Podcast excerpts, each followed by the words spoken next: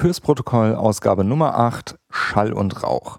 Fürs Protokoll ist ein Podcast mit Mark Halmes über Neuigkeiten in der Tech-Welt, über Programmierung und was so im Dunstkreis von Apple passiert. Heute ist Donnerstag, der 22. Januar 2015. Fürs Protokoll ist kurz und dauert nicht länger als 15 Minuten. Also, los geht's. Marco Arment hat seine 2014er Sales-Zahlen veröffentlicht für Overcast, was er mit Overcast eingenommen hat und geht dort auch ziemlich ins Detail, erzählt, was er an Downloadzahlen bekommen hat, wie sein äh, System aufgebaut ist mit einem In-App-Purchase, was äh, alle Features freischaltet, die in dem Paket mit drin sind und ähm, ja, hat einfach mal so ein bisschen aufgezählt, wie, wie es so in den ersten Monaten nach dem Launch gelaufen ist, beziehungsweise im ersten Monat, dass es danach ein bisschen runtergefallen ist und hat einfach ein paar Zahlen veröffentlicht, die eigentlich jedem Independent-Entwickler an dieser Stelle bestimmt nochmal einen guten Einbruch geben, aber auch natürlich so ein, so ein bisschen generell die Zahlen und die, und die Größenordnung dort rausgeben. Was ich sehr spannend fand, war so eine, so eine Zahl, die er so gar nicht weiter großartig beschrieben hatte. Und zwar waren das die, die absoluten Downloads, die er bis, äh, bis zu dem Zeitpunkt hatte. Also für das, für das Kalenderjahr 2014 waren das knapp 320.000 Downloads.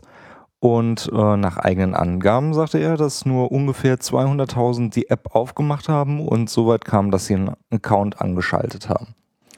Das war was, wo ich eigentlich dachte so, ui, das äh, sind ja nur knapp 65 Prozent.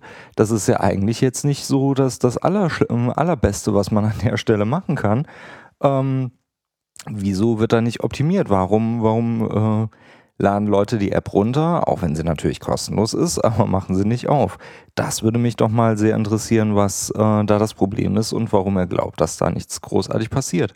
Zumal er dort natürlich auch gesagt hat, die App gelauncht und einen Account erstellt. Ich weiß nicht, wie er da die Zahlen zusammenwirft, aber das würde mich doch mal sehr, sehr interessieren. Natürlich handelt es sich bei den Zahlen, die, die Marco dann auch gegeben hat, ähm, immer dann auch so ein bisschen um diese ja, nebulöse Aussage, ja, das ist ja Marco Arment, der das Ganze macht und nur für Marco funktioniert das. Das war dann auch natürlich so die, die erste, der erste Tweet, der relativ schnell hinterherkam, in dem er dann gesagt hat, so, ja, war klar, dass diese, diese Aussagen jetzt wieder kommen und ähm, ja, für, für Marco war es äh, an der Stelle auch nur ein, einen guten Start für den, für den Launch, aber danach wäre es halt wie für alle anderen auch harte Arbeit und äh, selber machen und gucken, wie man da weiterkommt. Ich finde das ähm, ja sehr schade, dass man, dass man da an der Stelle so ein bisschen diesen Marketing-Effekt immer versucht mitzunehmen, beziehungsweise mitnehmen muss. Und äh, dass man eigentlich an der Stelle auch von dieser ja, Internet-Superstar-Mentalität äh, profitieren kann, muss, aber laut Marco ist es äh, harte, harte Arbeit, das auch so zu, so zu machen und äh, ohne Zweifel auch von meiner Seite, da steckt viel, viel Energie und viel, viel Arbeit mit drin. Das hat nichts damit zu tun, dass man irgendwie ein Internet-Superstar ist, weil wenn der Mann nicht die, die Software so machen könnte, wie er sie machen würde, dann würde das Ding auch vor die Wand fahren. Es gibt bestimmt einige Leute, die sagen, nee, Overcast ist nichts für mich. Das ist vollkommen legitim. Dann äh, nutzt halt doch äh, irgendeine andere Software.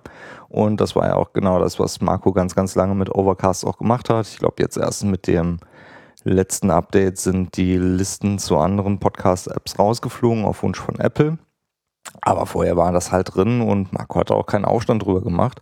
Und wenn man da auch die App äh, kostenlos sich erstmal anschauen kann, ist das natürlich auch überhaupt kein Problem an der Stelle. Aber apropos Overcast, ähm, der liebe David Sparks von Mac Sparky und Mac Power Users hat nochmal einen kurzen Artikel, ja, ein kurzes Review zu Overcast nochmal rausgegeben. Und ähm, da bin ich auch nochmal kurz drüber gestolpert und gedacht, naja, was, ich benutze die App ja selbst, was, was kommt denn da noch Großes? Und äh, so zwei Punkte waren bei Max Sparky zu lesen, die eben, die eben am Anfang bei Overcast nicht so gefallen haben, die er ähm, auch eher schlecht fand. Und zwar, dass es auf der einen Seite keinen Mac-Player gab und äh, auch kein iPad. Und ähm, das Update ähm, mit iPad-Support ist jetzt schon länger raus. Was ich aber nicht wusste, und das wird in dem Artikel von David Sparks nochmal beschrieben, auf der Webseite kann man sich auch dort die Podcasts anhören, die man abonniert hat. Und zwar funktioniert das mit dem Account. Das war mir an der Stelle überhaupt nicht bewusst. Also jeder, der das nicht kannte, ähm, auf der Webseite overcast.fm slash podcasts kann man sich mit seinem Account auch seine Play-Positionen, die sind gesynkt, auch schön weiter anhören. Ich habe es noch nicht ausprobiert, das werde ich später mal ausprobieren und ich finde das eigentlich ganz cool. Mal gucken, wie, wie gut das funktioniert. Der nächste Punkt, den ich gerne ansprechen würde, war ein Artikel von Brad Kelly. Brad Kelly hat ähm, vor ewigen Zeiten bei Evernote gearbeitet und hat äh, ein Buch geschrieben namens Evernote Essentials. Das habe ich mir mal gekauft, um mal zu gucken, wie ich mit Evernote so klarkomme, weil Evernote ist für mich so ein Ding, das versuche ich alle, alle paar Wochen und Monate versuche ich das irgendwie zu nutzen und krieg's irgendwie nicht in so meine Workflows mit rein. Irgendwie funktioniert das nicht für mich. Und ich wollte halt probieren, das mit diesem Buch, was schwer, schwer gehypt ist, ähm, einfach mal auszuprobieren. Auf jeden Fall habe ich vor ein paar Wochen eine E-Mail von, von Brad Kelly erhalten, so diese typischen Marketing-E-Mails. Hey, ich habe ein neues Buch geschrieben und vielleicht magst du dir das mal anschauen. Das Buch heißt The Art and Science of Vaping. Und für mich war erstmal so die Frage so, hä, was zum Henker ist denn bitte schön Vaping? Und nach kurzem Suchen hat sich dann herausgestellt, ja, das sind diese Vapori Vaporisatoren und E-Zigaretten und wie diese Dinge halt heißen. Und da ich gerade erst vor ein paar Monaten aufgehört habe mit dem Rauchen, war das für mich überhaupt nicht interessant, jetzt auf dieses Ding da irgendwie einzugehen und habe das Buch dann auch gar nicht wirklich großartig angeschaut. Und jetzt vor ein paar Tagen kam dann eine E-Mail nochmal von Brad Kelly rein, wo er gesagt hat, also hier, ich habe da so einen Artikel geschrieben, vielleicht ist der für dich interessant. Und zwar heißt dieser Artikel Examining Failure, Why My New Book Bombed. Und da wurde ich dann doch etwas hellhörig und dachte, holla, was ist denn da passiert? Und der gute Mann hat einfach mal so erzählt, dass das Buch, was er da geschrieben hat, nämlich dieses Art and Science of Vaping, kein Erfolg für ihn war und dass das für ihn überhaupt nicht funktioniert hat. Und äh, er geht auf drei interessante Punkte ein, die wahrscheinlich dazu geführt haben.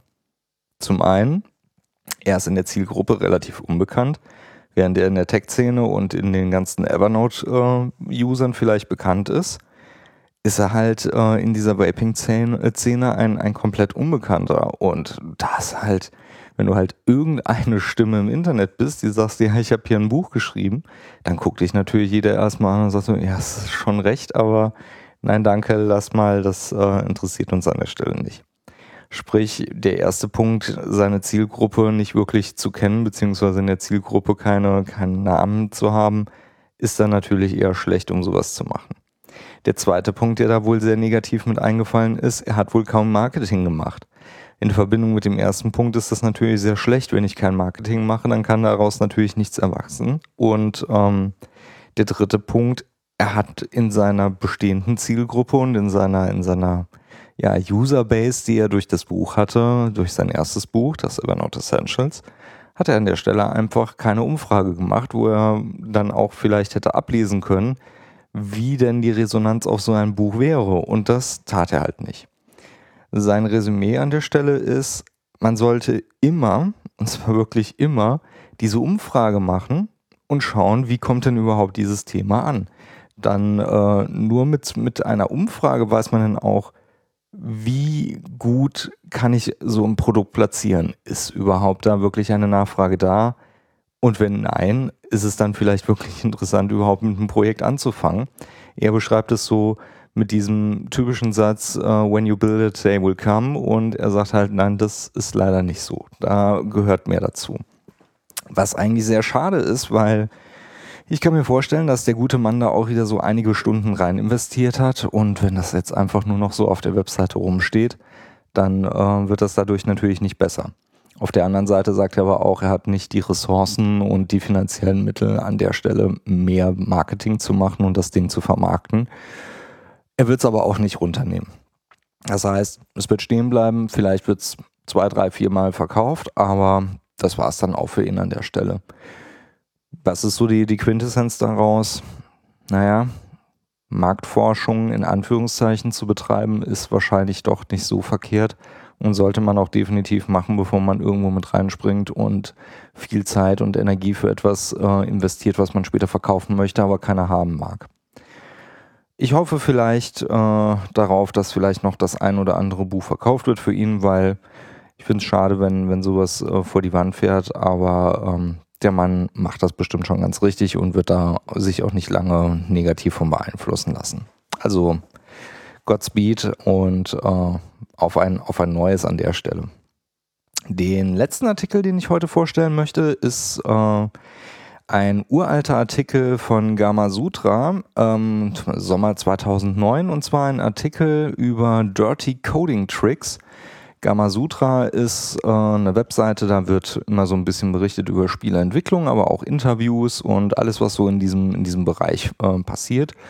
Und in diesem Artikel Dirty Coding Tricks wurden von neun Spieleentwicklern Aussagen zu ja, dreckigen Kniffen äh, mal veröffentlicht, was so ein Spieleentwickler macht, wenn die Deadline irgendwie droht und das Projekt irgendwie so auf, auf Messerschneide irgendwie getanzt wird und ja, die, die, die Deadline einfach wie ein Damoklesschwert über einem hängt und man irgendwie das Projekt einfach zum Verrecken durch die Türe kriegen muss und äh, was man denn da so alles tut, um ja, die, die Deadline dann irgendwie zu halten. Und äh, da sind dann schon so die ein oder anderen fiese Kniffe mit dabei, wo man dann einfach sagt, okay, das, äh, das ist jetzt so dreckig und so fies.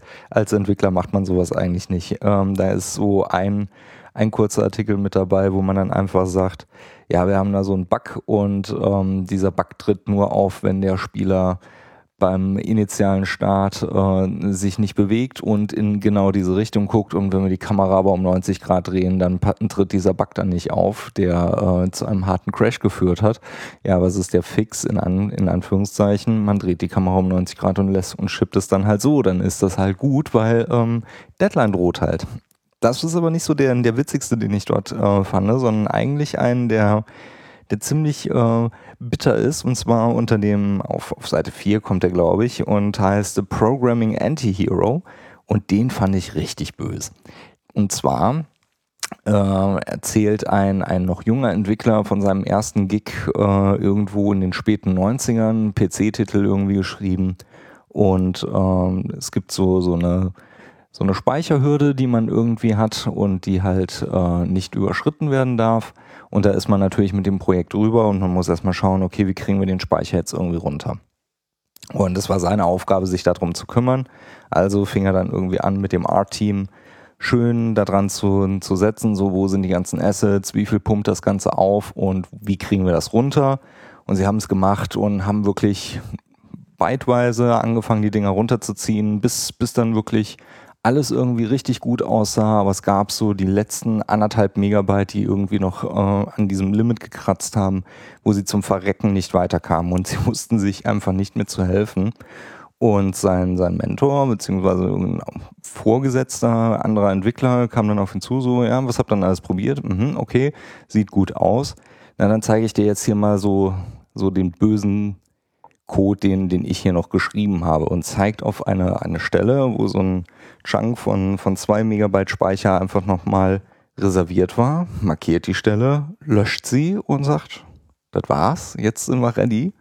Und was hat der Gute gemacht? Der hat einfach in seinem Code dieses, diesen fetzen Memory eingecheckt und äh, einfach mal stehen lassen und gesagt, so, das äh, für schlechte Zeiten kann man das rausnehmen und dann funktioniert das, hat sich hingestellt, ich bin der Held, ich hab's gemacht und damit war die Sache dann gegessen.